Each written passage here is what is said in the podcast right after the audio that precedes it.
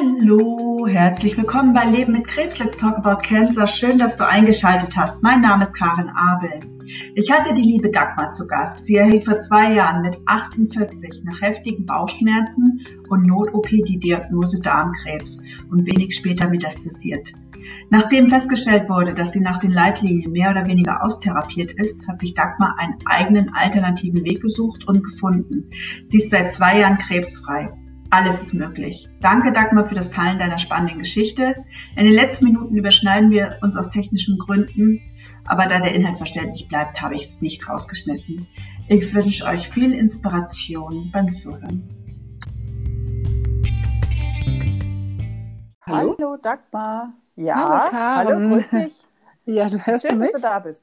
Ja, du warst ja, kurz schon äh, kurz da, oder? Gerade ja, genau, genau. Und dann habe ich das aber irgendwie nicht kapiert, wie man das macht. Aber dann, also jetzt ist es todsicher, ja. Super.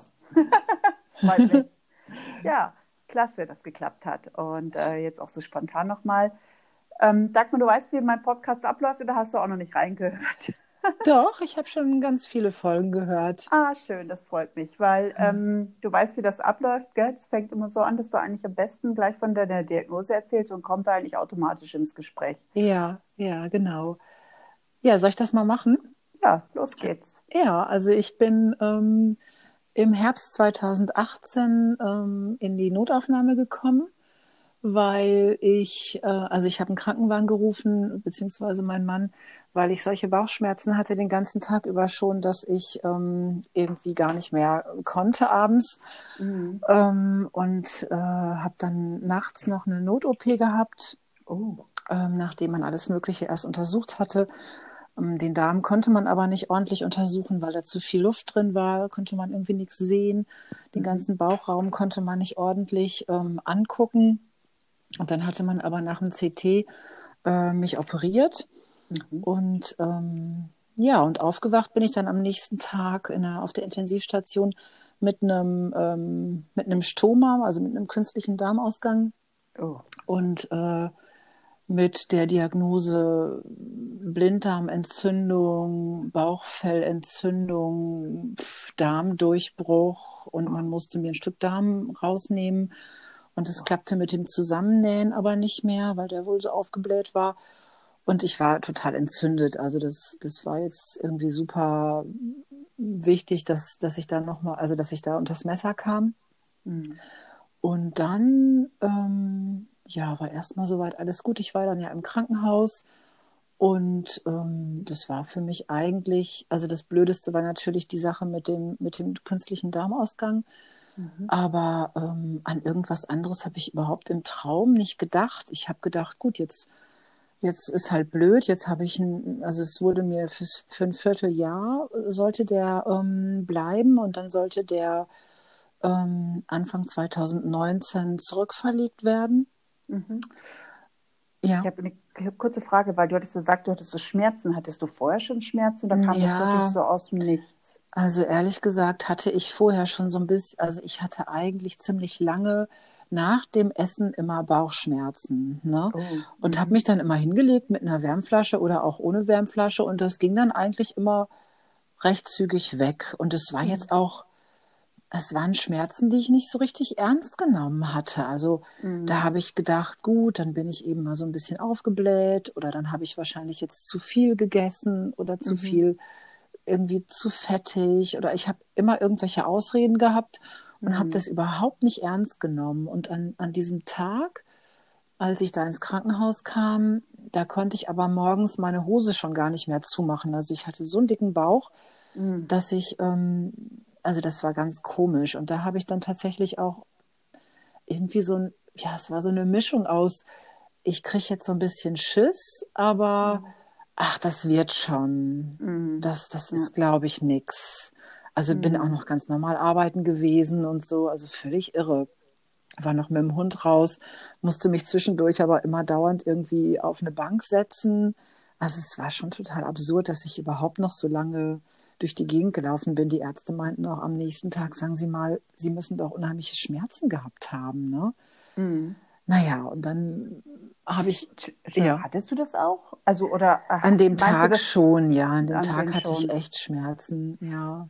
Aber also man der, kann sie doch schon auch ziemlich unterdrücken mit der Psyche, oder? Ja, genau, genau. Mhm. Also, aber ich, ich kann mich schon erinnern, also ich wollte das nicht so richtig wahrhaben, als mich dann die Leute gefragt haben. Aber ich kann mich schon daran erinnern, dass ich auch so ein bisschen krumm schon gehen musste an dem Tag, ne? Und mhm. irgendwie abends auch echt nicht mehr wusste, wie ich zum Auto kommen sollte. Also ich hatte dann zu meinen Kolleginnen gesagt, also die wollten, irgendwie hatten wir um, um acht noch so ein abends so ein, bis acht noch so ein Treffen.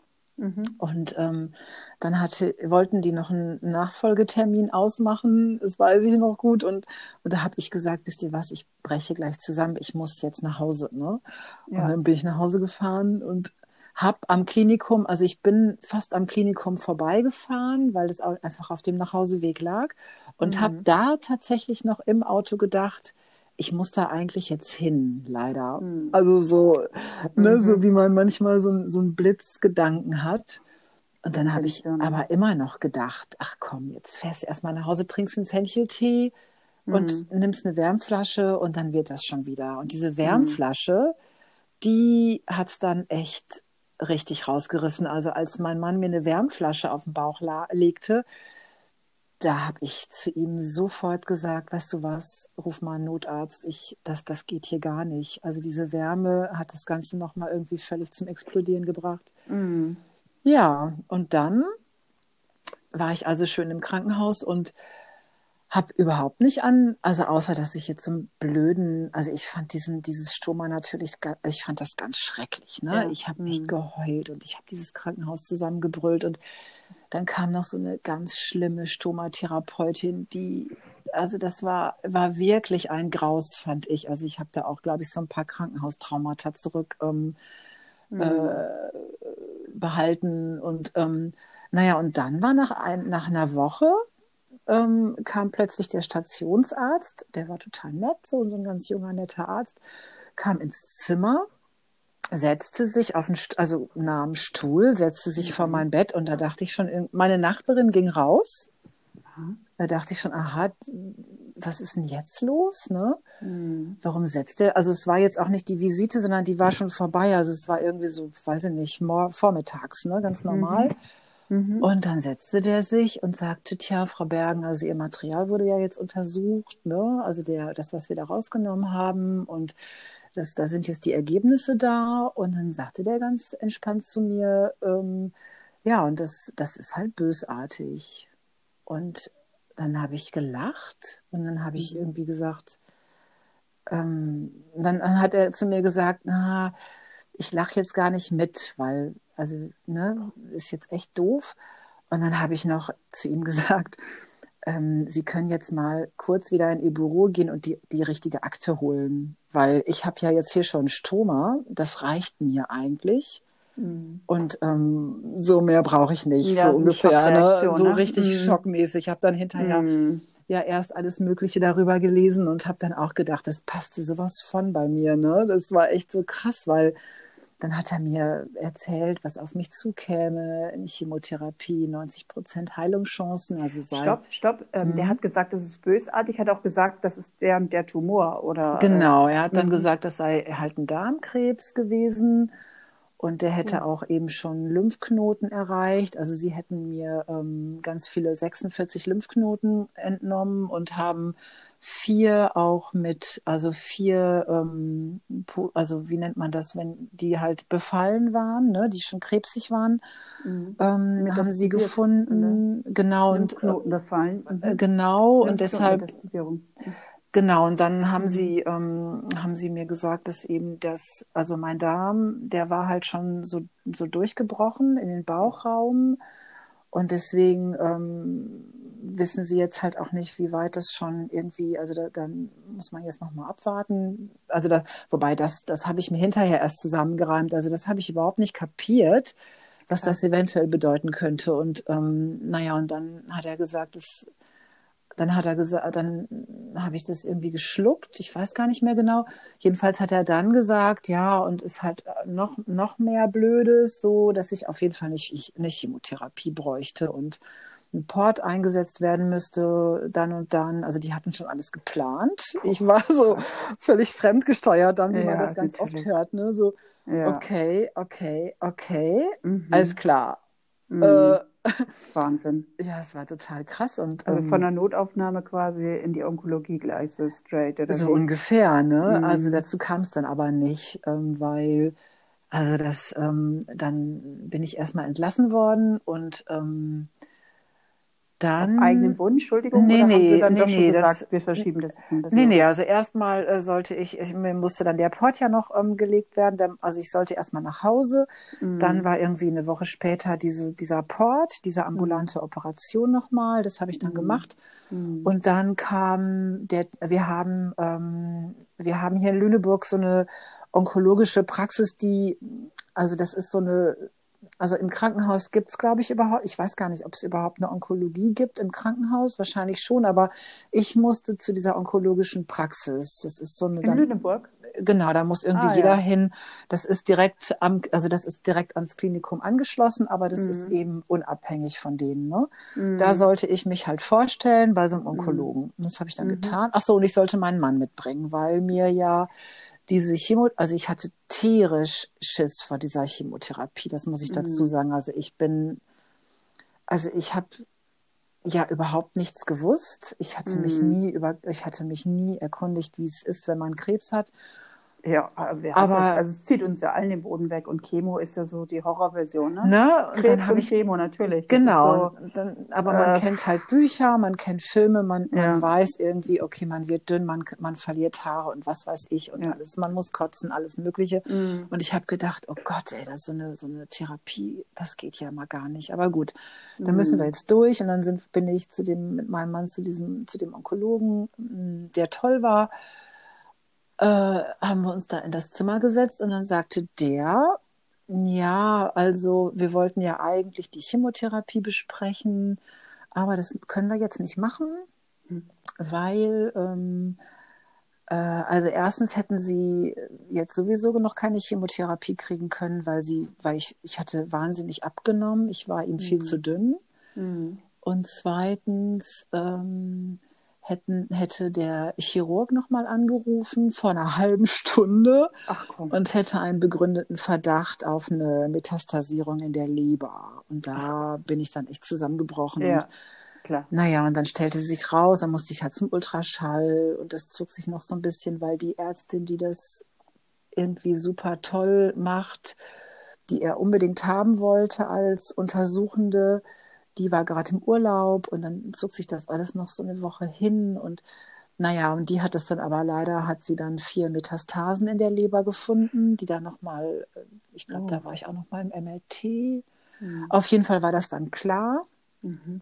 Und dann, ähm, ja, und dann war das irgendwie, dann habe ich nochmal überlegt, wie ich das jetzt mache, ob ich mir nochmal eine Zweitmeinung hole, ob ich nach Hamburg fahre und weiß ich nicht, aber irgendwie, ich fand diesen Chirurgen so toll. Mhm. Also zu dem bin ich dann nochmal gegangen und der musste mir das dann nochmal alles erklären. Er wollte nämlich operieren. Mhm. Er war sich ziemlich sicher, dass er, also die Metastasen lagen günstig, ziemlich Mhm. am Rand dieser Leber und also er meinte, er müsste nicht viel wegschneiden, wenn er nicht noch mehr findet. Mhm. Aber er, er war irgendwie auch so ein Leber, also er hatte eine ganze Weile in einem anderen Klinikum Lebertransplantationen durchgeführt und war sich irgendwie so total sicher, dass er das hinkriegt. Mhm. Und dann habe ich da irgendwie, mein Bauchgefühl hat dann gesagt, das mache ich jetzt.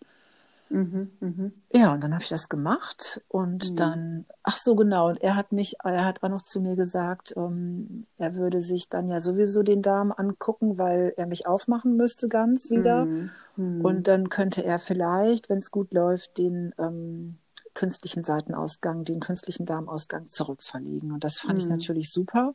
Mhm.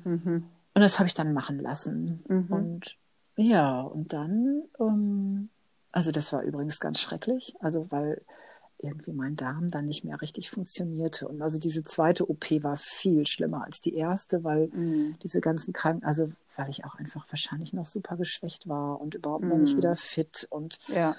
ähm, andererseits war ich aber, also das hatte man mir gesagt, dass das jetzt eigentlich in meinem Zustand relativ, ähm, also dass es mir schlecht gehen könnte.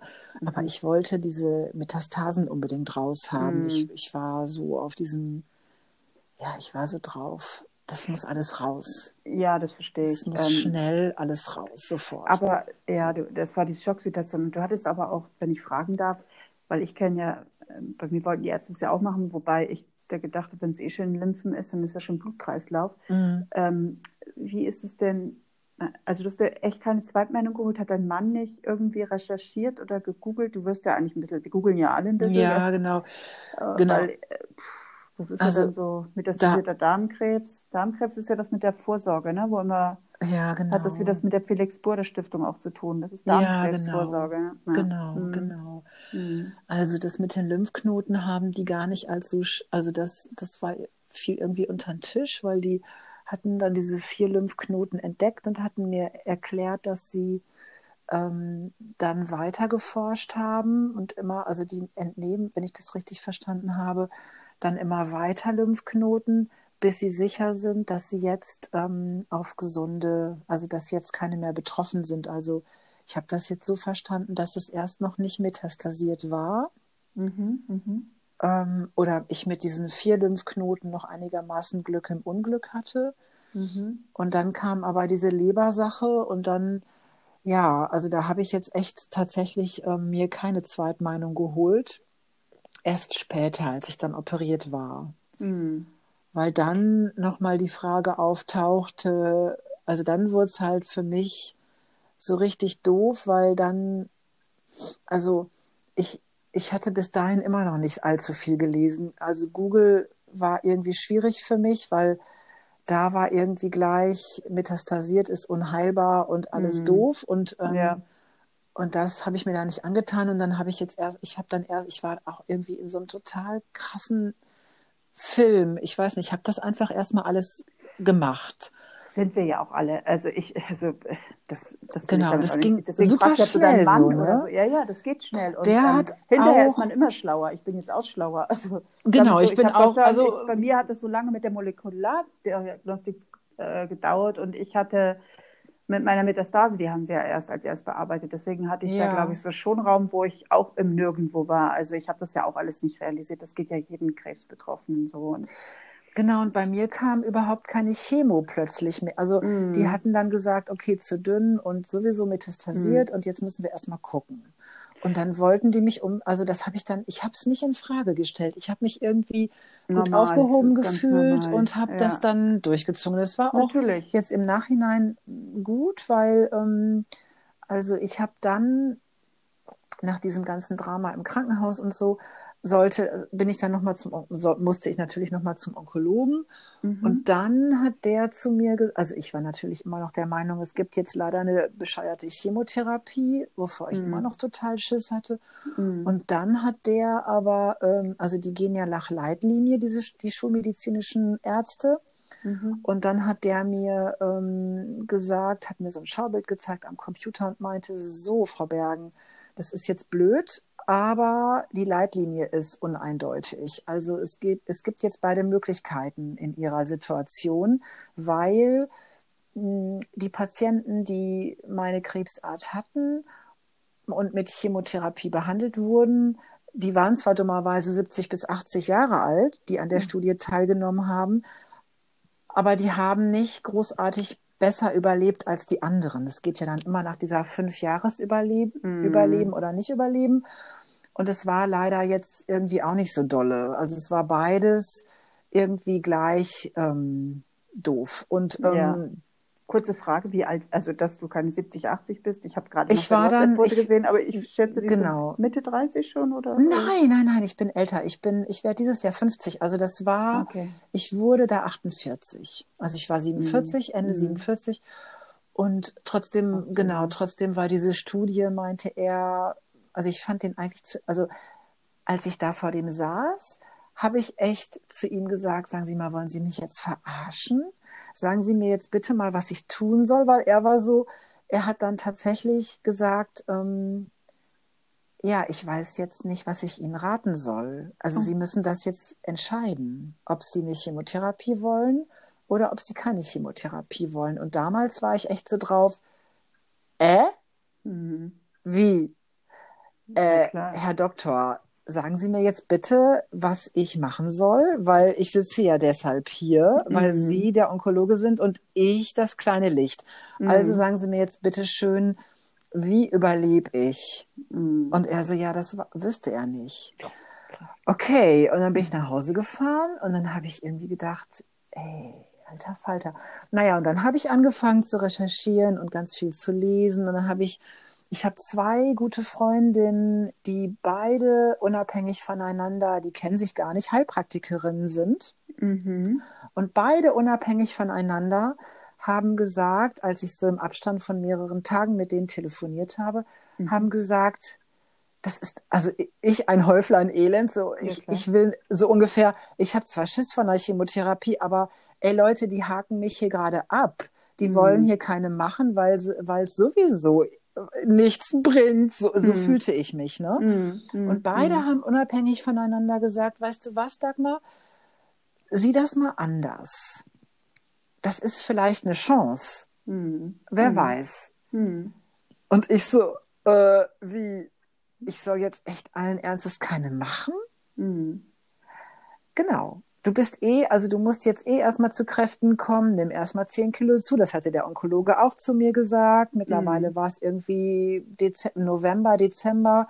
Ich hatte eine Reha beantragt, habe ganz viel gelesen und da kam ich dann auf den Trichter, auch mit Hilfe von den beiden Freundinnen, die ja sowieso als Heilpraktikerin schon ein bisschen auch auf einem alternativen Weg sich befinden.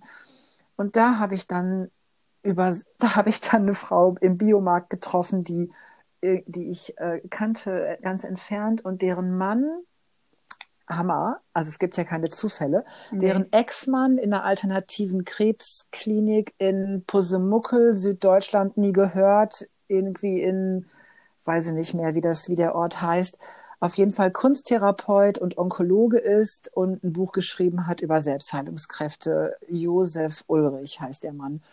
Habe ich mir gleich gekauft, das Buch, habe ich echt durchgearbeitet, habe mir, hab mir alles Mögliche rausgeschrieben.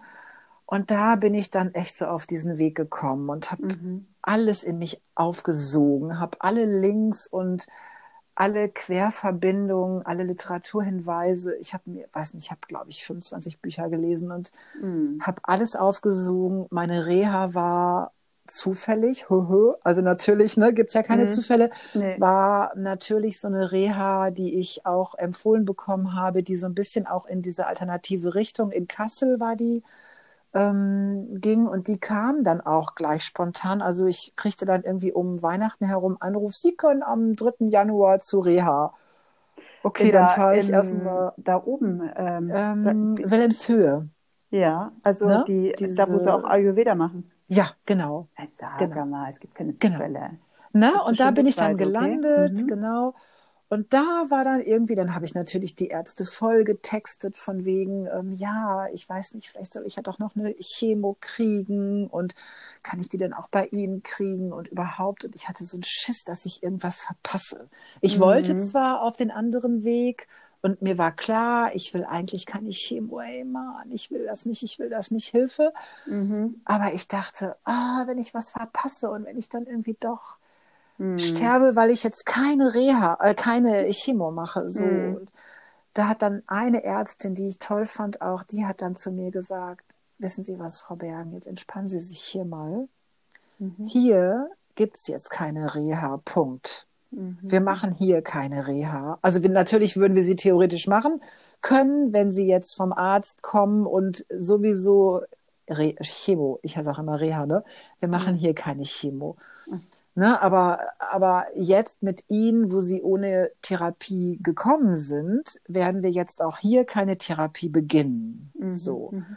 Dann hatte die mir das ganz klar gesagt und dann, dann war für mich erstmal gut. Und dann konnte ich das annehmen und konnte sagen, okay, dann machen wir jetzt hier keine Therapie, keine Chemotherapie, sondern ähm, alles andere, was geht.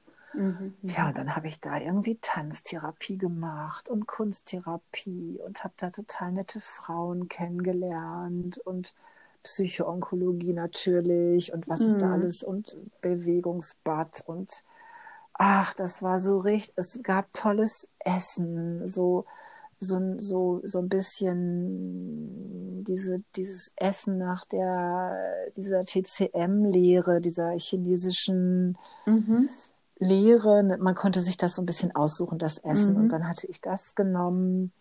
Und ich hatte eine tolle Ernährungsberaterin ähm, dort und bin so richtig schön wieder, bin da wieder ein bisschen, habe wieder ein bisschen zugenommen und mhm. ähm, ah, das war richtig toll. Also diese Reha mhm. hat mich richtig nach vorne gebracht. Und dann, mhm. naja, und dann habe ich weitergemacht. Ne? In der Reha wurde dann gesagt, so, es gibt drei Säulen, die Ernährung, die Bewegung und die Psyche, also Stressmanagement. Mhm. Ja. Und das ist total wichtig. Ja. Und Angst darf sein, Angst hat eine Daseinsberechtigung, aber ne, so ich habe sowieso schon viel Yoga gemacht. Ähm, und mich sowieso immer schon ganz gesund und vegetarisch ernährt. Also das war nicht das Problem für mich. Mhm. Aber, aber so stopp, diese. Äh, das ist ja dieses, Entschuldigung, dass ich unterbreche, aber da, das ist jetzt, äh, ich habe das Gefühl, mit jedem, mit dem ich mich unterhalte, also ähm, gerade wir Jüngeren, also wir mit mhm. Ende 40, 50 sind ja auch noch jung, haben sich gesund ernährt, haben sich bewegt, haben Yoga gemacht und kriegen trotzdem Krebs. Ja, das ist verrückt, oder? Das ist gemein. Also, weil Damit habe ich noch, echt ähm, auch gehadert. Ja, weil es ja immer noch immer immer noch die Pauschale ist genauso wie beim Lungenkrebs die Pauschale eher Raucher. Ja. Äh, und, und, und eigentlich ist es alles gar nicht mehr so. Und das Nein. ist in der, in der Gesellschaft wird das noch alles ganz falsch kom äh, kommuniziert, ne? Also, ja, total. Nicht so. Also äh, laut Statistik, wie man ja immer so rechnet. Also warum hast du Krebs bekommen, ist doch echt die Frage, oder? Also jetzt ja, das ist total krass gewesen, ja. Also du hast einen 80 Jahre alten Krebs, also für 80-Jährige. ja, wie ja. die meisten, mit denen ich spreche, die ja, haben eigentlich echt. alle einen Krebs. Äh, den man statistisch eigentlich erst mit 70 hat. Aber komischerweise genau. sprengen, sprengen wir alle die Statistik. Ja, also ja. das war auch echt, also damit habe ich lange gehadert, weil mhm. auch die mhm. Ärzte im Klin in der Klinik, also viele, viele Ärzte haben echt zu mir, es war immer so der Spruch, den ich hinterher schon nicht mehr hören konnte. Ähm, hä, wie, wieso haben Sie denn, wieso haben Sie denn Darmkrebs gekriegt? Ne? Ja, das haben schon. So, oh Gott, okay, ja. Ähm, mhm. ja, ja, ich habe dann einen anderen Arzt, ich habe noch so einen anderen Arzt, der, der sich auch ein bisschen anders orientiert hat. Äh, ich nenne ihn immer meinen Heiler. Mhm. Der hat zu mir tatsächlich diesen auch total klischeehaft, aber der hat mich dann tatsächlich so ein bisschen nach vorne gebracht, der Spruch. Der hat zu mir gesagt, so, Darmkrebs wächst langsam, mhm. ähm, 10, 20 Jahre. Was oh. haben Sie denn in, in 10, 20 Jahren nicht verdauen können? Mhm. Also Psyche, da hatte ja. ich, da hatte ich tatsächlich eine Idee zu, ne? Also so ein mhm. bisschen Psycho, mhm. was ich psychisch einfach nicht verdauen konnte ja. und, ähm, und großer großer Teil für mich auch. Ne, also genau. Daran habe ich Nur dann viel gearbeitet. So. Genau. Darf genau. ich kurz fragen? Also mhm. du bist ja, du redest mal vom alternativen Weg, der hat ja immer so einen Negativ-Touch. Ich würde mal sagen, jetzt den ganzheitlichen oder komplementären mhm. Weg, gell? Mhm. Ähm, auch wenn du keine Chemo gemacht hast. Aber ähm, hast du gar nichts, schulmedizinisch eigentlich gar nichts gemacht? Aber, oder was waren das für Ärzte, auch von denen du jetzt erzählst? War das ein Onkologe, war das ein Heilpraktiker, war das ein ganzheitlich arbeitender Arzt oder was war Der mit dem, was ich nicht verdauen konnte? Also der du hast war von dem Heiler gesprochen. Genau, ja, genau. der Heiler ja, ist ein, ist ein äh, ursprünglich ein Schulmediziner und der ähm, arbeitet aber so gar nicht mehr. Also der arbeitet ähm, ganz unterschiedlich. Der macht Bei Akupunktur. Ähm, nee, der ist tatsächlich hier in so einem Dorf bei Lüneburg, lustigerweise. Also, aber das ist nicht der Weber, oder? Nein. Okay, mhm, okay. Soll ich sagen, wer das ist? Oder nicht, dass du dir Ja, also ich weiß auch nicht so klar darf, also nicht, dass du ihm die Bude einrennen. Also nee, das ist, der heißt Dr. Krone. Der heißt Dr. Okay. Krone. Also Heiler in mhm. Anführungsstrichen, ne? Also der ist, ja. ähm, ist er vielleicht nicht so begeistert. vielleicht ist er nicht so begeistert, ich weiß es nicht. Vielleicht ist er aber auch gerade begeistert. Ist aber ganzheitlich. Ach, der ist ne? ganz, ja, der ist ganz toll. Ist ein ganz toller, mhm. toller Arzt. Ach, ich habe ganz, ganz, ganz viel gemacht, weil ich ja so einen Schiss hatte am Anfang, dass ich, ich meine, ich bin ja in der wundervollen Position, dass das Ganze jetzt zwei Jahre her ist. Und ich tatsächlich jetzt die letzte Untersuchung im Oktober, ich bin tatsächlich immer noch krebsfrei. Ne? Unfassbarerweise. Und, ähm, also dir ist, Entschuldigung, dass ich nochmal, dir ist alles rausgeschnippelt ja. worden sozusagen. Ähm, dir wurde gesagt, ähm, du kannst eine Chemo machen oder nicht, aber mhm. Prognose gibt man immer, aber eigentlich mhm. keine Chance. Und ähm, du hast dich ganzheitlich behandeln lassen. Jetzt wird es natürlich mhm. interessant, ähm, genau. sehr psychologisch. Also auch, man kann genau. auch so einer Schattenarbeit sprechen, oder? Sag jetzt mal. Mm, eher, also ich habe, ähm, was habe ich denn psychologisch gemacht? Also ich habe erstmal unheimlich viel für mich, also gelesen. Ich habe meditiert, also das habe ich aber mhm. vorher schon ehrlich gesagt ja. auch. Ne? Ja. Aber dann habe ich noch mehr meditiert. dann habe ich, ähm, ich habe ein Seminar gemacht zum Thema, ähm, kennst du Joe Dis natürlich kennst du Joe Dispenza. Natürlich. Also natürlich habe ich Joe. mich ah, mit dem, ich okay. habe mich natürlich mit dem beschäftigt und habe meine. Ähm, mhm. Entschuldigung, dass ich unterbreche, aber ähm, ich muss nur nachhaken, wieso natürlich? Also hat dir jemand, bist du da selbst auf den gekommen mhm. oder hat jemand äh, dir erzählt? Also du ich kannst war bei Selbstheilungskräfte gibt es ja viele, gell? Also genau, die das ich, machen. Das ist ja, das Rad wird ja nicht neu erfunden. Genau. Also ich war bei unheimlich vielen Leuten und unter anderem mhm. war ich bei mhm. einer Heilpraktikerin, die lustigerweise in meiner onkologischen Praxis gearbeitet hatte, sich aber mhm. dann selbstständig gemacht hatte als Heilpraktikerin. Und die mhm. hat eben mhm. auch, dadurch, dass sie da diesen Kontakt hatte zur onkologischen Praxis, auch viel Krebspatienten behandelt. Bei der bin ich gelandet. Und die hat mir dann von diesem von so einem, von so einer Jahresgruppe erzählt, von so einer Frauenjahresgruppe bei wiederum einer anderen Heilpraktikerin. Alles mhm. übrigens hier in diesen ganzen Käffern rund um Lüneburg. Also es war echt der Hammer, was ich da alles aufgetan hatte. Ja, unglaublich. Und da habe ich mich dann so einer Jahresgruppe angeschlossen.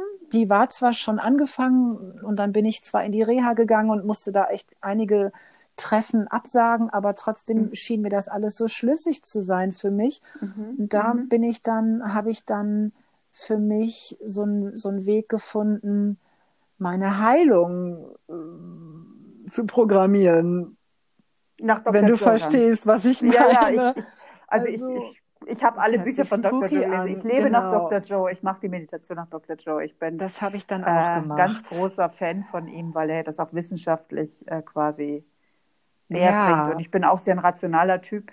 Und deswegen kommt er mir, ich mag ihn als Mensch, aber auch so, wie er, wie er rüberkommt. Also, ja, der, und, und der hat wirklich eine Message für mich, also die mich ne? anspricht. Viele haben eine Message und viele sagen dasselbe, das ist ja alles kein Thema, aber wie er auch wirklich versucht, das zu entmystifizieren.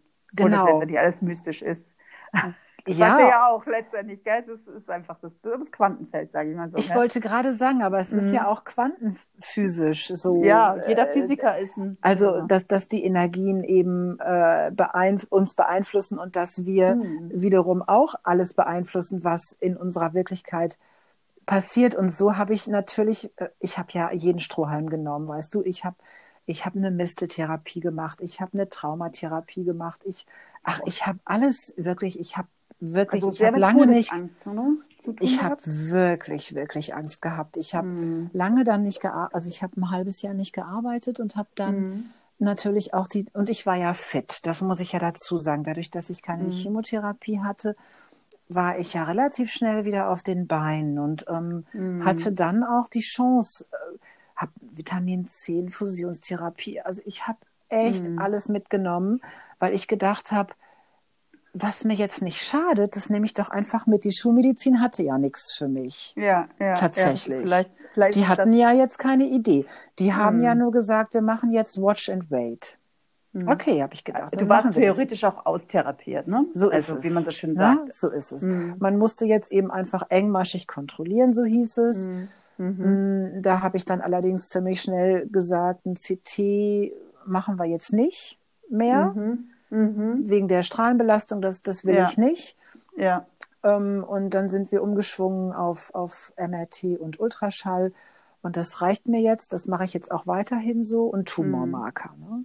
Naja, aber, aber zurück zu den Therapien. Also ich habe ähm, dann, es hat sich echt Tür und Tor aufgemacht. Das war mhm. der Hammer, Karen. Also ja, diese Jahresgruppe und dadurch habe ich natürlich dann irgendwie da war auch eine Krebs, eine Frau, die auch an, an Krebs erkrankt war und aber auch ganz viele andere verschiedene Frauen. Und ähm, da habe ich mich dann wieder ausgetauscht und ja, das, das, das, es wurden irgendwie so viele Türen geöffnet. Dann habe ich, mhm, ich weiß gar verstehe. nicht, wo ich dann gehört habe, dass ich. Synchronizitäten. Ach, dann, dann war ich auf, ja, ist der Hammer, genau. Dann war ich auf dem Geburtstag von einem Bekannten und habe eine Frau kennengelernt, die ich, also die ich überhaupt nicht kannte, ja. Und das stellte sich raus, die ist ähm, äh, Psycho Psychotherapeutin und macht, ähm, kennst du EMDR? Dieses Emotional, nee, ähm, Eye EFR. Movement, Eye Movement, oh, jetzt kriege ich das D nicht mehr. Also es geht jedenfalls darum, ich habe ihr von meiner Geschichte so ein bisschen erzählt, aus dem Krankenhaus vor allem, weil sie wie war das nochmal, da auch in dem Krankenhaus gearbeitet hatte. Und dann habe ich gesagt, mhm. boah, und die und die Geschichte war echt krass und die und die Geschichte fand ich echt hart, als die und die Ärzte dann kamen. Also ich habe da so ein paar Sachen erlebt, die mich echt mitgenommen haben. Und dann mhm. hat die mhm. zu mir gesagt, weißt du was, du hast, glaube ich, es gibt so Krankenhaustraumata von diesen ganzen Geschichten, die man da ja gar nicht immer hören will. Ja. ja. also der Krebs hat irgendwelche Blutgefäße gebildet und deswegen müssen da Metastasen überall und die kriegst du so mhm. nicht weg. Du musst nicht Chemotherapie machen, weil also mhm. es war ja alles der Horror und ähm, mhm. und äh, dann hat die zu mir gesagt, du, ich ma ich bin Traumatherapeutin und das mhm. können wir behandeln. Mhm. Ja, habe ich gedacht. Prima.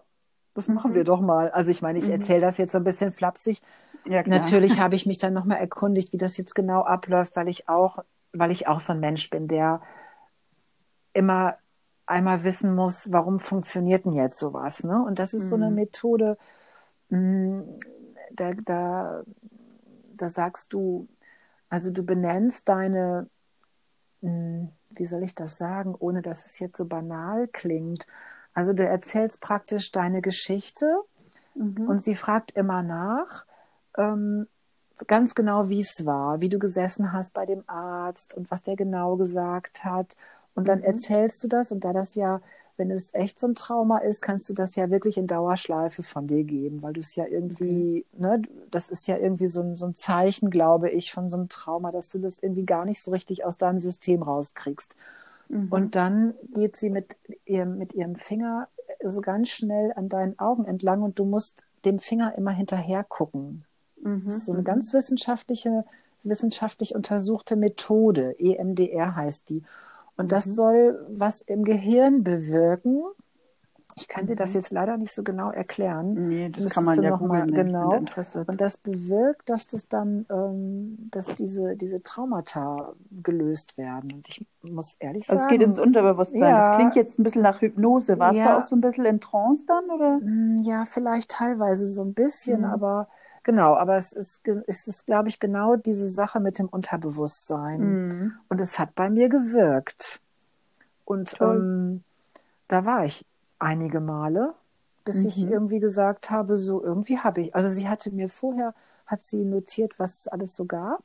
Mhm. Also auch, auch lange her, ne, eventuell. Also nicht jetzt nur ganz ähm, speziell Krankenhaus, sondern auch so in meiner Kindheit und so. Da wurde auch so ein bisschen noch es wurde auch so ein bisschen noch angetippt.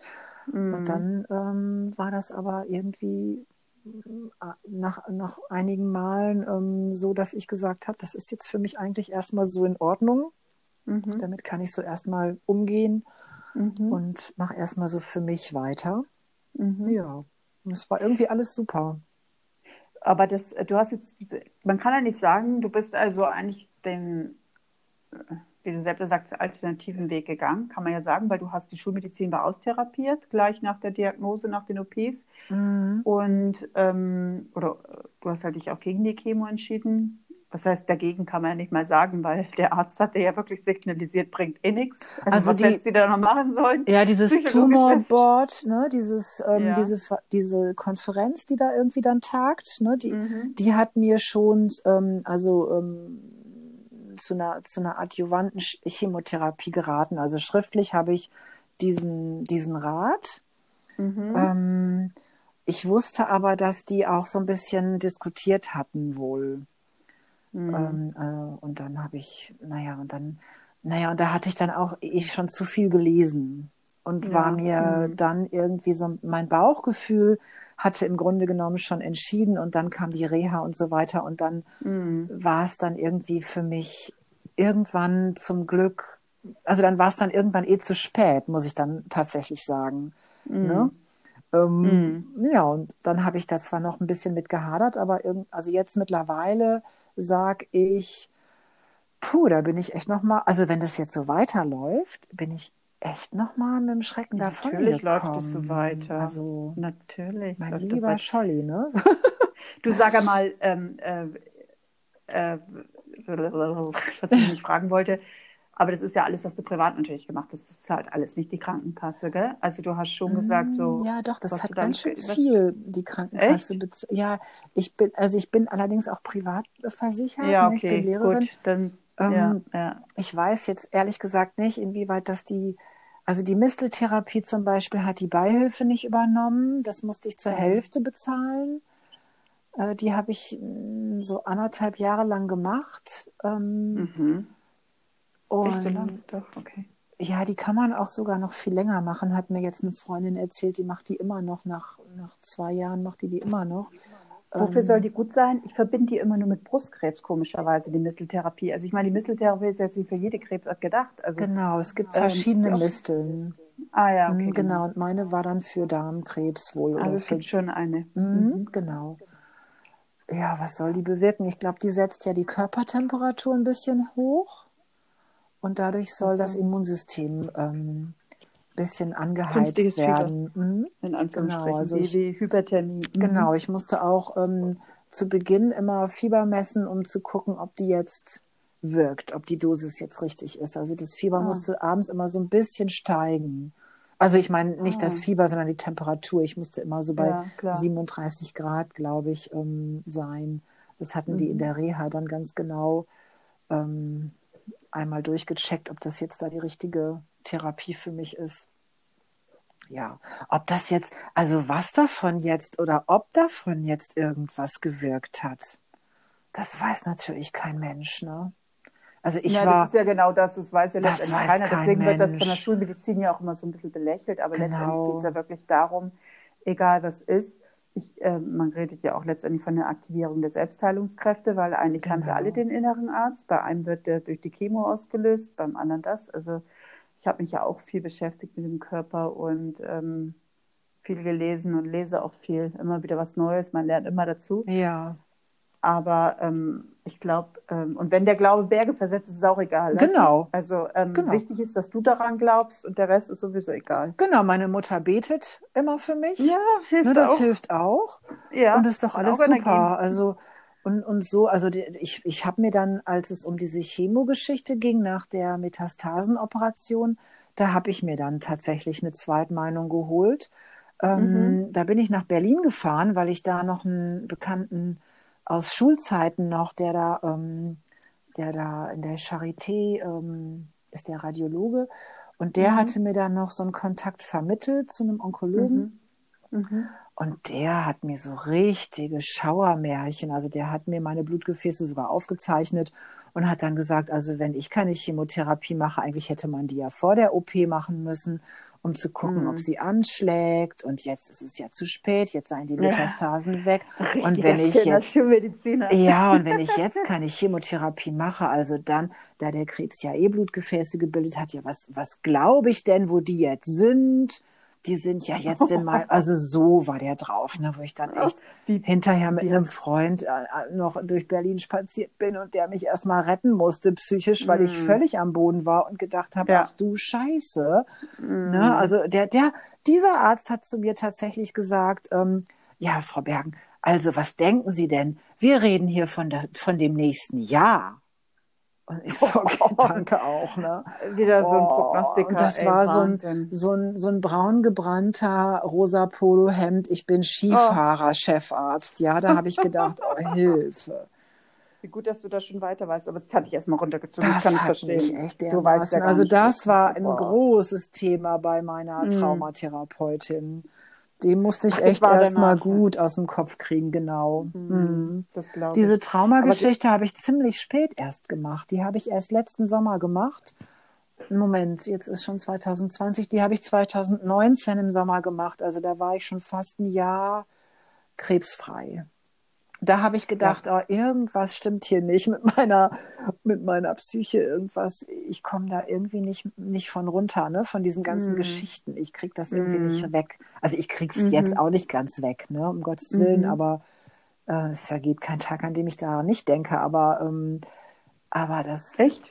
So an diese Krebs, an diesen Krebs insgesamt, glaube ich, denke ich schon jeden Tag doch. Arbeitest du wieder? Ja, ich arbeite hm. schon wieder ziemlich lange. Du bist ja auch gesund, kann man ja, ja genau. Also du bist ja gesund, musst genau. du auch so sehen. Du bist genau. gesund, ich passt da aus. Da braucht keiner kommen mit Rezidiv und den ganzen Schwachsinn. Ja, du bist gesund. Genau, ich bin immer, ich bin immer in Remission. Ne? Das finde ich immer noch so ein bisschen nervig, dass ich das immer auf diesen ja, Schreiben sehe. Ähm, ich habe diese blöde Schwerbehinderung, das finde ich, also gut, die gibt mir noch ein paar Stunden, die ich da nicht arbeiten muss, aber also psychisch finde ich, hab ich, bin ich damit erstmal überhaupt nicht so richtig klargekommen. Nö, klar. Wer will das? Also, ne? Kenne ich. So. Muss man alles akzeptieren. Ja.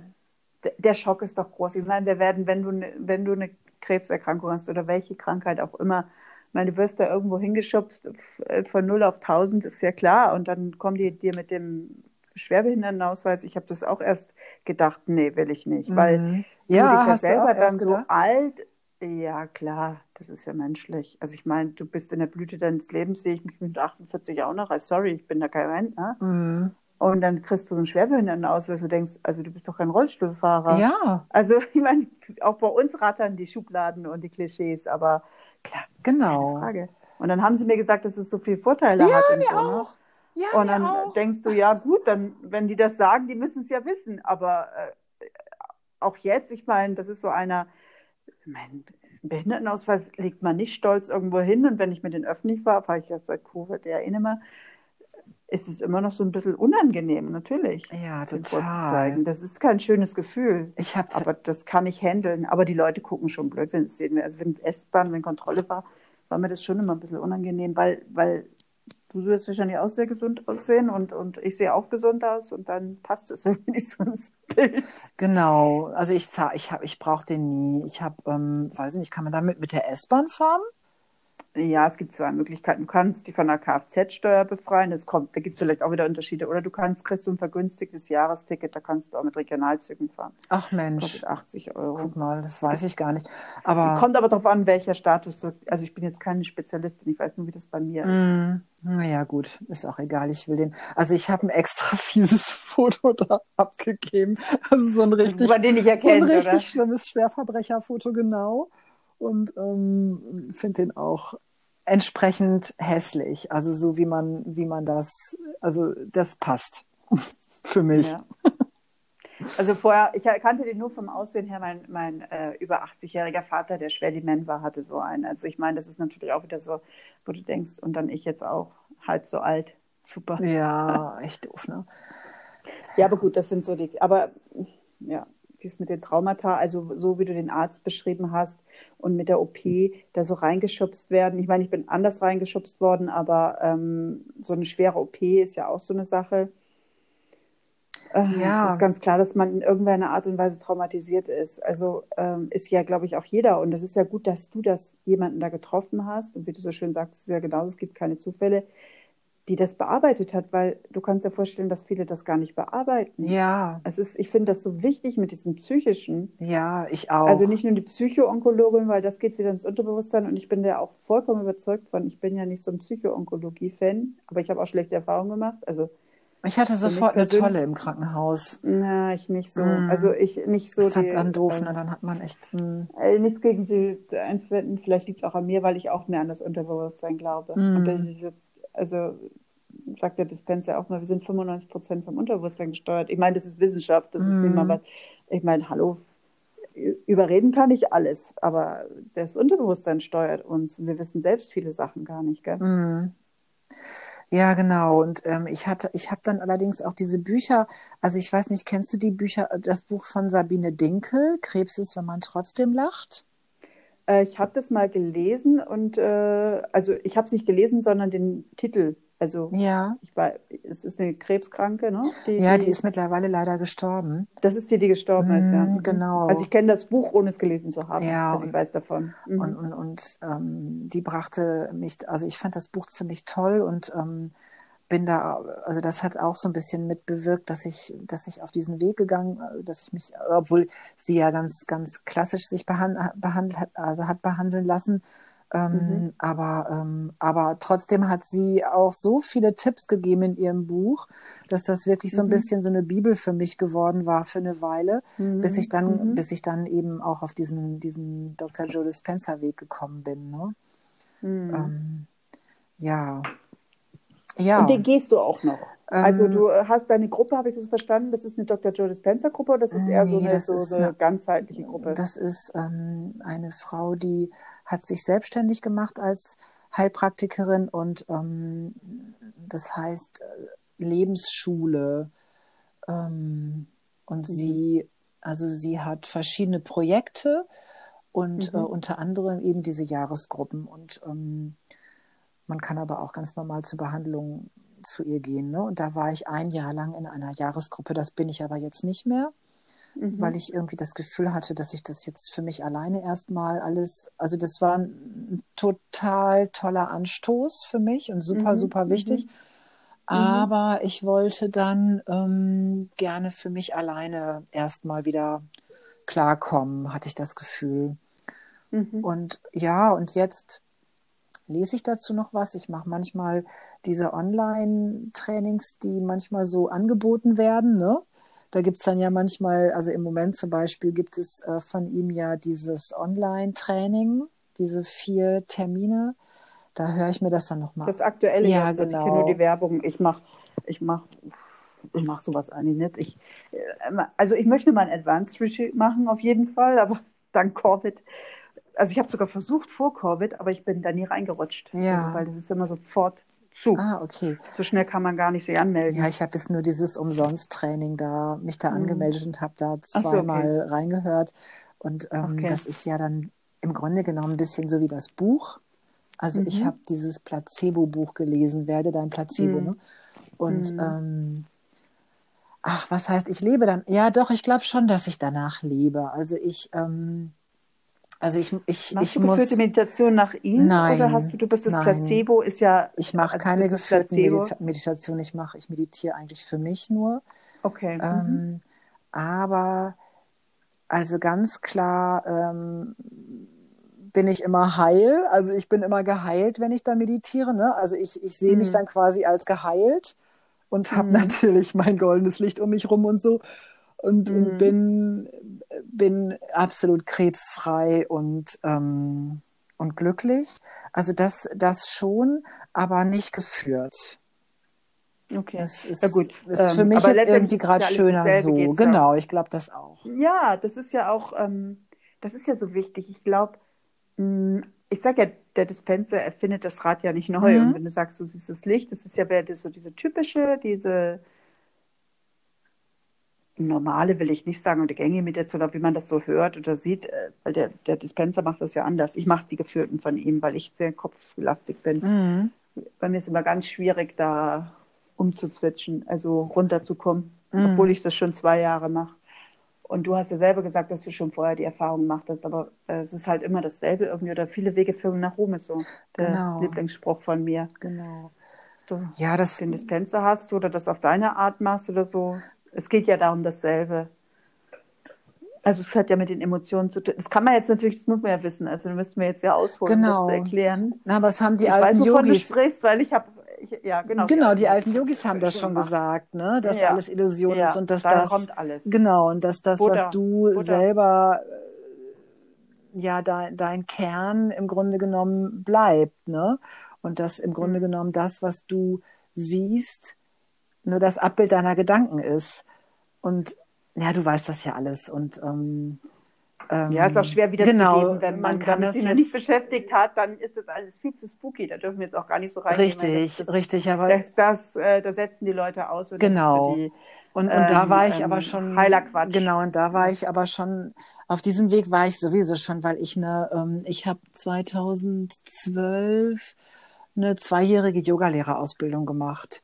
Mhm. Und ähm, da wusste ich ja noch gar nichts von irgendwie Krebs oder so, ne? Und hatte da mhm. schon mich, mich ganz viel mit dieser, mit dieser yogischen Philosophie auseinandergesetzt.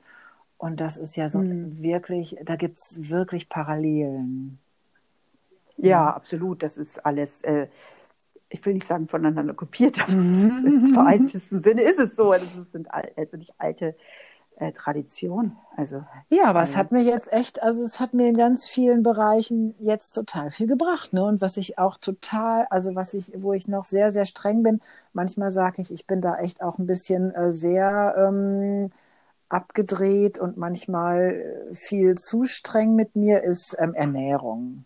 Also das äh, glaube ich mhm. ja auch aus vollem Herzen, dass ich, dass dieses ganze, also grünes Gemüse, Nüsse, ähm, pflanzlich, also ordentliche pflanzliche Öle, äh, Fette mhm. und, und, und mhm. ähm, Pflanzen, pflanzenbasierte Ernährung, ähm, mhm. dass es das absolut bringt. Also mhm. und natürlich ja. biologische Ernährung, also natürlich ähm, Bio-Essen, ne, Demeter-Gemüse am besten. Also das schaufel ich in mich hinein, dass meine Mitmenschen schon manchmal wahrscheinlich ein bisschen den Kopf schütteln. Also ich habe mich schon mhm. entspannt. Also mittlerweile esse ich auch mal eine Kugel Eis. Mittlerweile ja. trinke ich auch mal Rotwein. Ich meine, der ist ja auch gut, äh, der hat ja auch gute Stoffe gegen Krebs. Aber ja. ähm, ich bin da eine Weile super, super streng mit mir gewesen. Fanatisch. Ganz, ja, ja, ja. Kann also man so das, sagen bei den Ernährungsleuten. Ja, das war schon echt. Aber, aber es, genau. Ja, aber es ist so schwierig. Ich meine, ähm, mich interessiert jetzt auch nur, also ich kenne diese Ernährungssachen auch alle, habe ich mich auch mit beschäftigt. Ähm, ich bin da eher inkonsequent, aber gehe auch, sag, es sind eher andere Dinge, die da äh, eine Rolle spielen, für mich persönlich. Weil jeder braucht ja so sein, genau. sein, sein Ding, muss ja daran glauben, weil das ist ja so wichtig. Genau. Ähm, und wie hast du dich vorher ernährt? Du hast dich nur biologisch und Mahlfleisch und dass du jetzt ganz dieses äh, vegane. Nee, lustigerweise umgedreht, fast umgedreht. Also ich habe, ähm, äh, als ich diese, den Yoga-Weg gegangen bin, da ähm, habe ich mich dann eigentlich ganz vegetarisch ernährt. Also nicht eigentlich, sondern ich habe mich ganz vegetarisch ernährt. Und ähm, jetzt. Vegetarisch oder vegan? Vegetarisch. Also, Vegetar also mit okay. Milchprodukten. Mhm. Und, ähm, ja, okay. Und dann habe ich jetzt, ähm, habe ich äh, eine Weile, also ich, ich ernähre mich teilweise nur pflanzlich, also nur vegan, aber habe immer, mhm. also ich, da bin ich tatsächlich jetzt nicht mehr ganz konsequent, weil ich jetzt auch finde, ach nö, jetzt esse ich auch das, wonach mir ist. Also wenn ich jetzt Lust ja. habe auf Lachs, esse ich Lachs. Und wenn ich ja. Lust habe auf, ähm, hier gibt's in Lüneburg gibt's so ein tolles Restaurant, die haben manchmal so abgefahrene Sachen wie ein Rehfleischburger oder sowas, ne? Also der, der haben die wild. Mhm. Also und ich mag, ich mochte wild, als ich früher noch Fleisch gegessen habe, mochte ich so Reh und und Wildschwein und sowas mochte ich total gerne. Und okay. ähm, dann esse ich das. Also ich würde sagen, ich esse wahrscheinlich irgendwie keine Ahnung vier Fleischmahlzeiten im Jahr Mhm. Und aber ich esse das und ich esse auch, wenn ich ja. Bock habe auf einen Joghurt, dann esse ich auch einen Joghurt. Aber ja. es ist ähm, relativ wenig und es ist echt, also wenn ich da so einen richtigen Heißhunger drauf habe, dann mache ich das. Ja. Aber ich esse normalerweise in meinem Alltag echt super viel Gemüse. und ich bin okay. ganz glücklich darüber, dass es jetzt Kichererbsennudeln gibt, weil jetzt muss ich ja. nicht mal Pasta essen, also nicht mal ja. Weizenpasta, sondern ich muss, ich kann jetzt sogar die Nudeln gemüsig oder als Hülsenfrucht essen. Mhm. Ähm, meine Familie zieht halt zum Glück ganz gut mit. Äh, wobei die auch, also ich koche bei uns ganz klassisch und ähm, also ich, ich mache auch ich mache auch was. Also ich habe einen Sohn und einen Mann und die essen auch manchmal ganz gerne Fleisch. Die willst du nicht vergraulen, ja, oder? Also die kriegen natürlich auch manchmal was, was anderes, aber ja, ich koche dann manchmal zwei Sachen. Ne? Ich koche dann manchmal irgendwie eine ja. Gemüsepfanne und ein bisschen Fleisch und dann gibt es das zusammen und ich esse halt nur die Gemüsepfanne oder so. Ja, ja, ja, kenne ich. Das ist bei uns genau. ähnlich. Also, also ich, ich habe ein bisschen auch sehr den erhobenen Zeigefinger. Ich habe ich habe nie viel Fleisch gegessen, aber jetzt Fleisch, vor allem Wurst, habe ja auch äh, totales Tabuthema und ich, aber ich sage auch, ich esse gar nichts davon. Also Fleisch habe ich jetzt mit einem Biohuhn ab und zu mhm. mal, weil das habe ich jetzt auch in so einem äh, Krebsbuch gelesen und äh, da sagt man, geht wieder. Ähm, ich verteufel das auch nicht so, aber Wurst ist für mich ein totales No-Go mm. und, und Fertigprodukte natürlich genau, überhaupt nicht. Bei mir nicht ist das Problem immer so ein bisschen der Zucker. Mm. Und ich habe mhm. auch, ich habe eine Zeit lang wirklich keinen Zucker gegessen und habe jetzt, und dann merkt man, wenn man da angefangen hat, dann ist man echt so richtig addicted, ne? wieder mm. süchtig. Und da, aber ich mache mich da auch nicht verrückt, weil, weißt du, äh, selbsterfüllte Prophezeiung, sage ich immer. Ich finde diese, mh, dieses fanatische, bin ja auch kein Fan von. Für manche ist es die Erlösung, der braucht halt das. Mhm ich gehe so einen anderen Weg. Ne? Genau. Also, aber Ernährung kenne ich mich auch gut aus und weiß dies und das und ach, also macht das schon. Mhm. Aber ich esse, Gemüse könnte ich mehr essen. Ich bin auch, ich bin so eine faule Köchin. Das ist ja. so ein bequemer Mensch. Und ich habe zwar einen Entsafter daheim, aber oh. nee, da habe ich auch keine Lust. Dann esse ich halt so meine rote Beete, weißt du, genau. oder, oder, im Salat drin, aber ein rote Betesaft, das ist war mir zu viel Klärerei. Nee, da habe ich noch nicht an der Schmerzgrenze. Nee, das mache ich auch nicht. Da habe ich auch keine Lust zu. Und diese Smoothies, die sind mir auch zu nervig. Also die mag ich auch ja. nicht so gerne, ehrlich gesagt. Und die sind mir immer zu kalt und ich esse total gerne warm. Und ähm, mm. äh, aber ich koche, das ist natürlich günstig. Ich koche echt super gerne. Und ich, ähm, mm. ich probiere auch total gerne Sachen aus und, und das macht mir total Spaß. Also da entspanne ich mich auch bei. So. Ach, wie schön, mhm. ja. Das hätte meine Familie auch. Ja. also ich, ich war jetzt in Quarantäne zwei Wochen. Ich lese lang. lieber Bücher. Und äh, in dieser Quarantänezeit gab es bei uns unheimlich viel zu essen, weil ich dauernd gekocht habe. Ne? Ja. Mhm. Das war schön. Ganz praktisch. Wie, wie geht denn deine Familie damit? Also mit dem Essen wissen wir jetzt, wie alt ist dein Sohn? Ähm, der ist 18.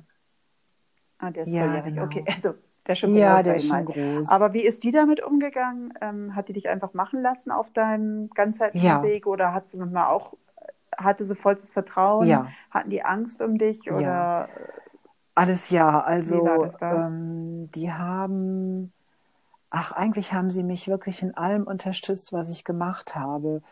Ich glaube aber, mhm. ich bin auch so ein Mensch, also ich bin ja so ein Mensch, vielleicht hast du es schon gemerkt, ich rede alles klein. Also ich muss alles zerreden. Meine ganzen Gedanken muss ich mitteilen und ich mhm. glaube, ich habe meine Familie wirklich, wirklich voll getextet mit dem, was ich mhm. empfinde und was ich für Gedanken habe und wie ich jetzt damit umgehen will. Und dann, das haben die irgendwie immer, ich glaube, das haben die immer ganz gut nachvollziehen können. Und ähm, sind deine Familie, Entschuldigung, dass ich mal unterbreche, aber nichts. sonst geht das verloren.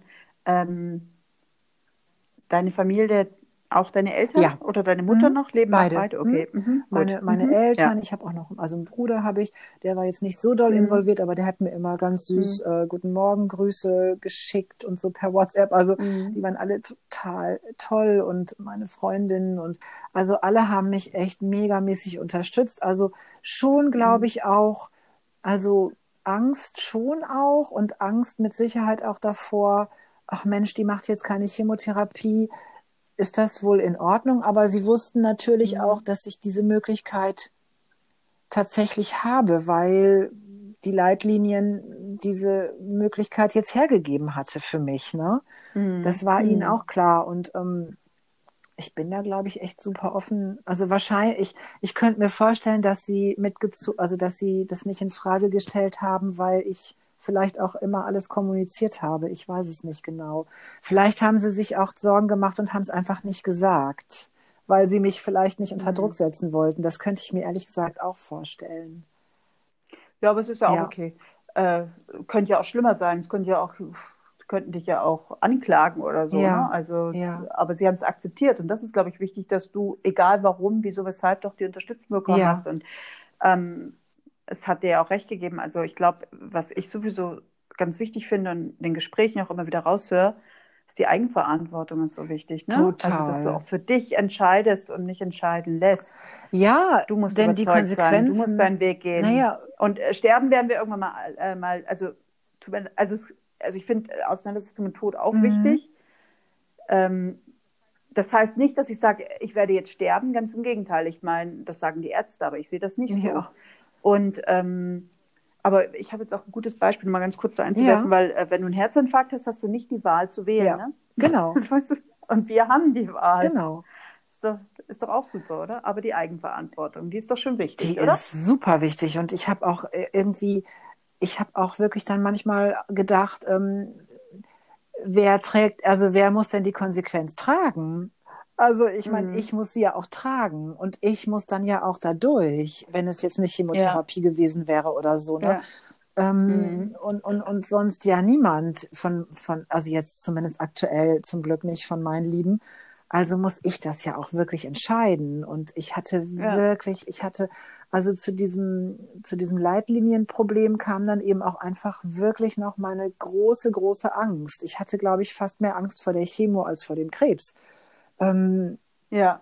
Ich, ich habe gedacht, also und dann haben die mir irgendwie gleich gesagt, ich würde die volle Breitseite kriegen, ich würde dadurch, dass ich noch so jung sei, würde ich ähm, eine ganz hohe Dosis von irgendwelchen ganz schrecklichen Medikamenten kriegen und mir würde dann, bei den meisten Leuten würde dann der Geschmackssinn auch nicht mehr funktionieren. Und dann habe ich, und ich war, ich habe wirklich, also ich, ich habe wirklich wenig gewogen. Ich war ziemlich dünn und also ich bin sowieso relativ von Haus aus schon schlank und, und habe dann noch irre viel abgenommen. Und dann habe ich ich habe dann auch wirklich so ein bisschen um meine Gesundheit, was das betraf, noch Schiss gehabt, weil ich dachte, Hilfe, wenn ich dann nichts essen kann, weil ich nichts schmecke, mhm. weil ich mich vielleicht dauernd übergeben muss, was soll denn das werden, ne? Mhm. Ähm, oh. Ja, ich verstehe. Also bei mir war das so, als sie mir das da äh, gesagt haben, diese Hardcore-Therapie, das hast du dann vielleicht angehört, die erste Folge.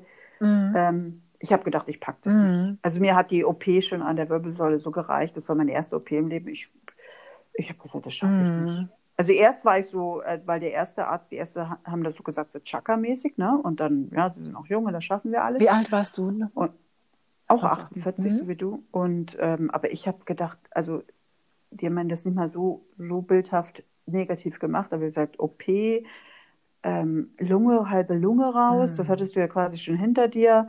Chemobestrahlung, das mm. genau, die Wirbelsäulenbestrahlung hat mir ja schon, hat mir schon das letzte mm. gegeben, dass ich auch in der Onkologie dann bin und also auf der Station und dann habe ich gesagt, das würde ich psychisch nicht mm. schaffen. Also das war mir so klar dann. Mm. Und war aber instinktiv auch das Richtige, weil äh, das war eine alte Therapie eigentlich. Ne? Mm.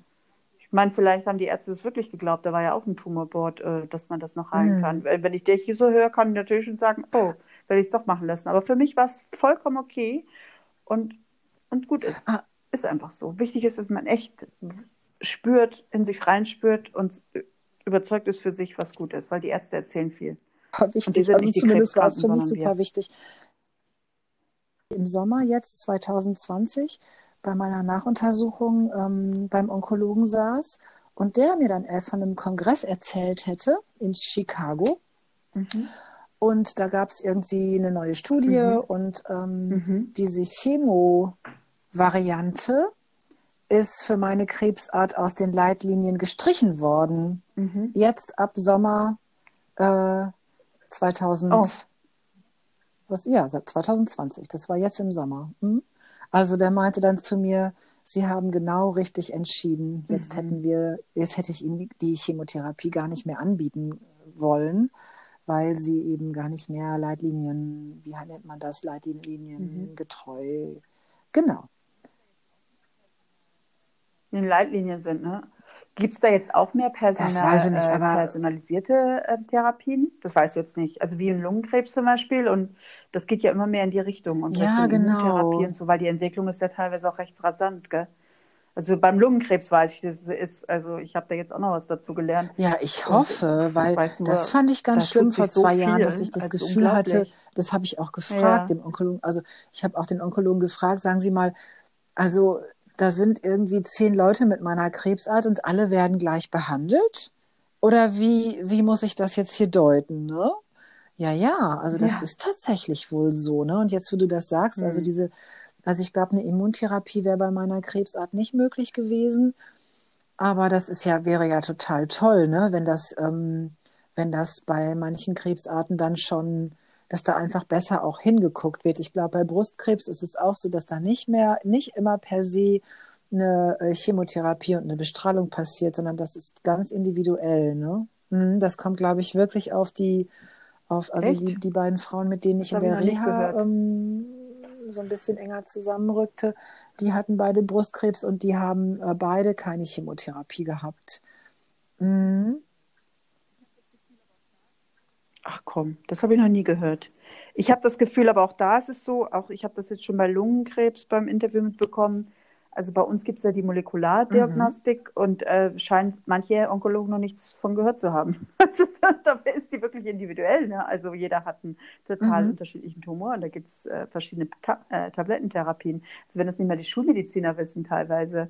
Weil das klingt dann auch wieder so modern für mich, weil ich habe schon so viel, man muss auch sagen, junge Mädels, junge Frauen mhm. interviewt, ähm, die haben ja alle Chemo und Mastektomie und was weiß ich alles. Mhm. Und ähm, ich ja, dann genau. diese hormongesteuerte so und die nicht hormongesteuerte mhm. und was weiß ich alles. Doch, Aber ohne Chemo, das habe ich noch nie gehört. Das ist dann eine Alternative. die hatte dann in Anführungsstrichen nur eine Bestrahlung, aber die war auch ganz schlimm, diese Bestrahlung. Mhm. Mhm. Ja, Bestrahlung kann, ist auch furchtbar.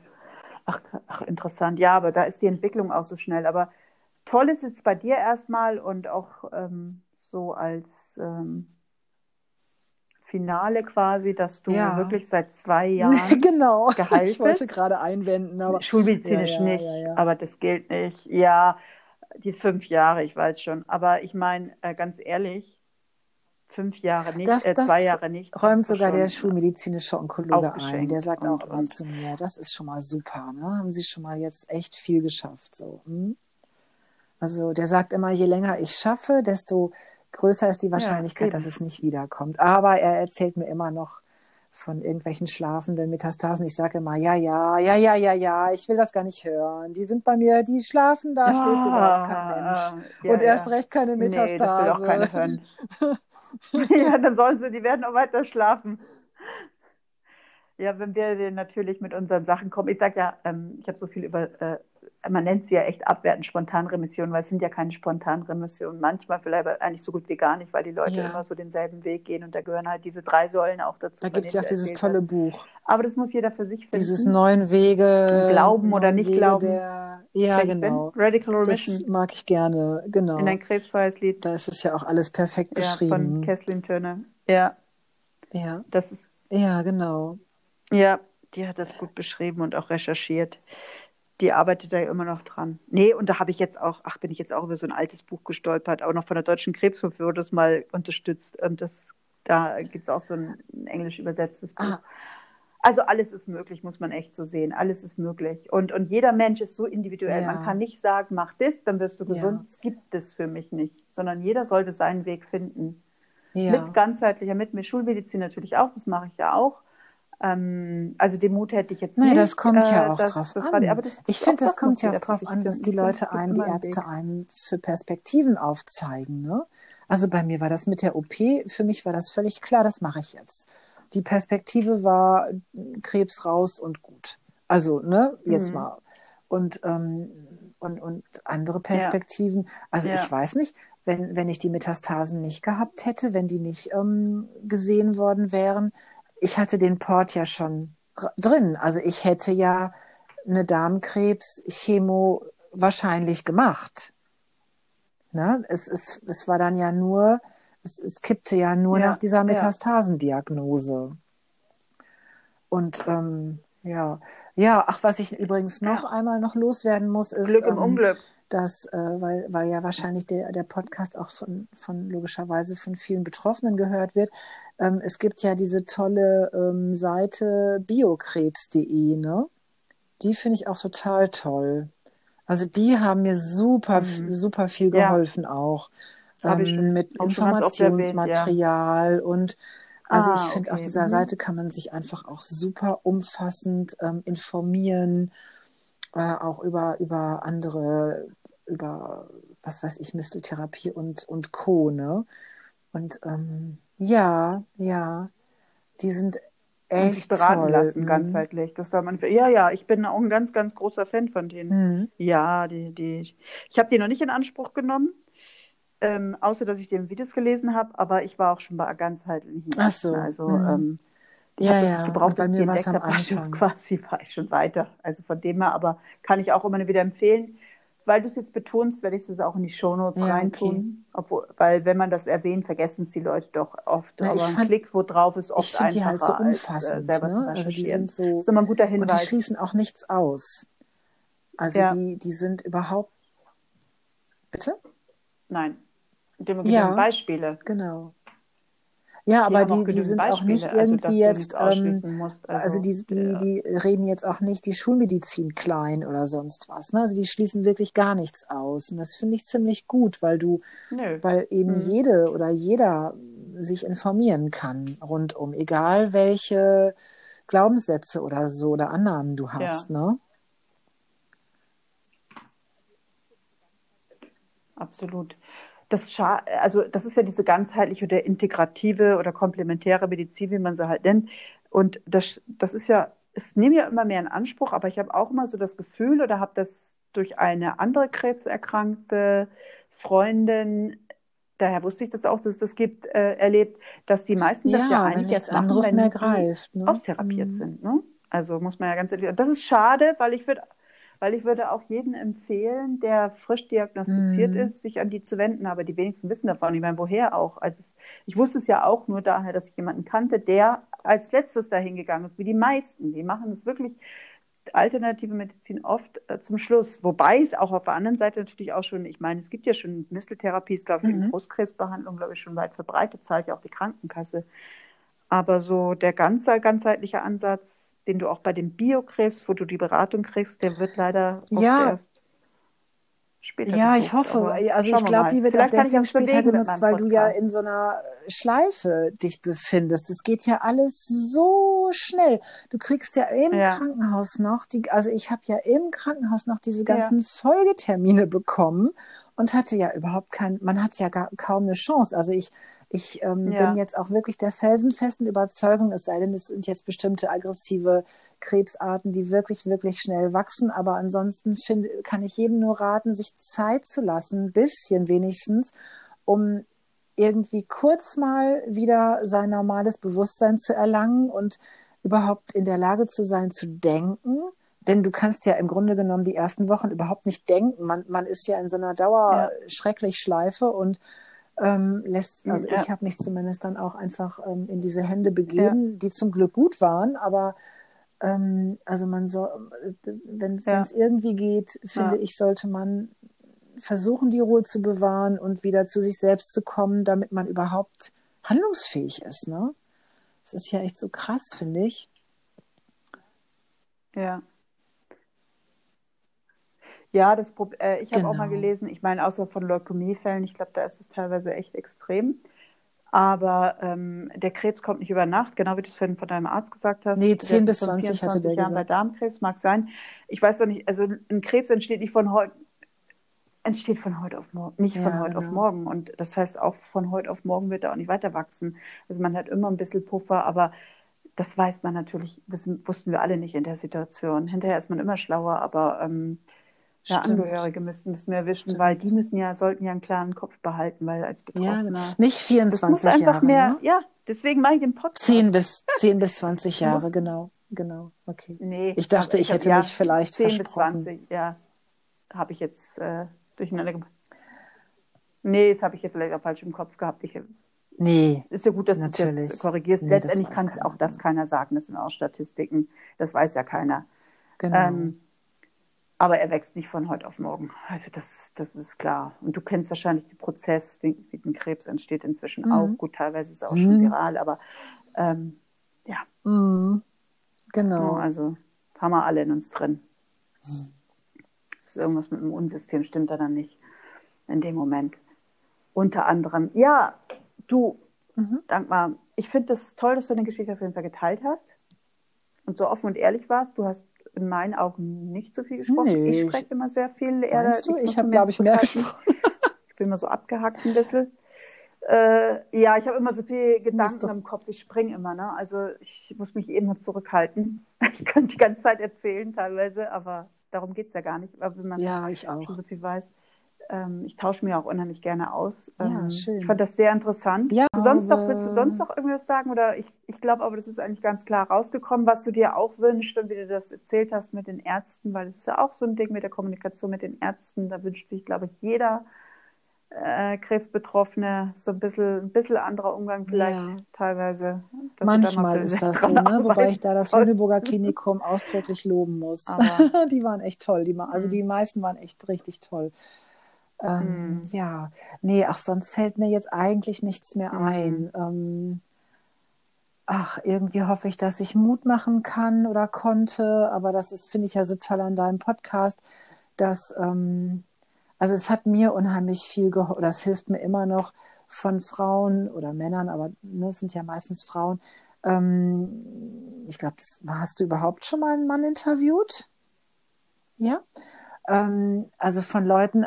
Ja. also eben, mir macht es mhm. total viel Mut, die von Frauen Leuten zu hören, denen es ähm, gut geht, auch mit Krebs oder die geheilt worden sind und die vielleicht auch so ein bisschen den Weg gegangen sind, den, den ich versuche zu gehen, einfach weil mir nichts anderes übrig geblieben ist. Aber das, das, ja, es mhm. kann klappen und es kann funktionieren. Man kann wieder gesund werden oder es kann irgendwie vielleicht zum Stillstand gebracht werden oder was auch immer. Ne? Das nicht verzweifeln und die Ruhe bewahren und ja. ach, an das gute Glauben. ja. Dankeschön für deine tolle Arbeit. Ja, absolut. Kann ich unterschreiben. Es macht super Ach, viel Mut also, und hilft mir also, total, dass ich, ich ja. dass ich deinen Podcast gefunden habe. Ist ganz toll. Vielen, vielen Dank. Ah, das ist schön. Und ich denke, du hilfst jetzt auch sehr vielen Leuten, weil Darmkrebs hatte ich auch noch nicht und ich finde das ganz toll, dass sich auch Menschen trauen, ähm, Krebsarten, die mhm. nicht so, so ähm, gang und gäbe sind, sage ich mal, weil, mhm. ähm, wie du es selber sagst, soll ja anderen Menschen und Betroffenen helfen. Darf ich vielen lieben ja, Dank. Ich bin mal gespannt. Gleichfalls. Ja. Und, ähm, Bis dann. Tschüss. so.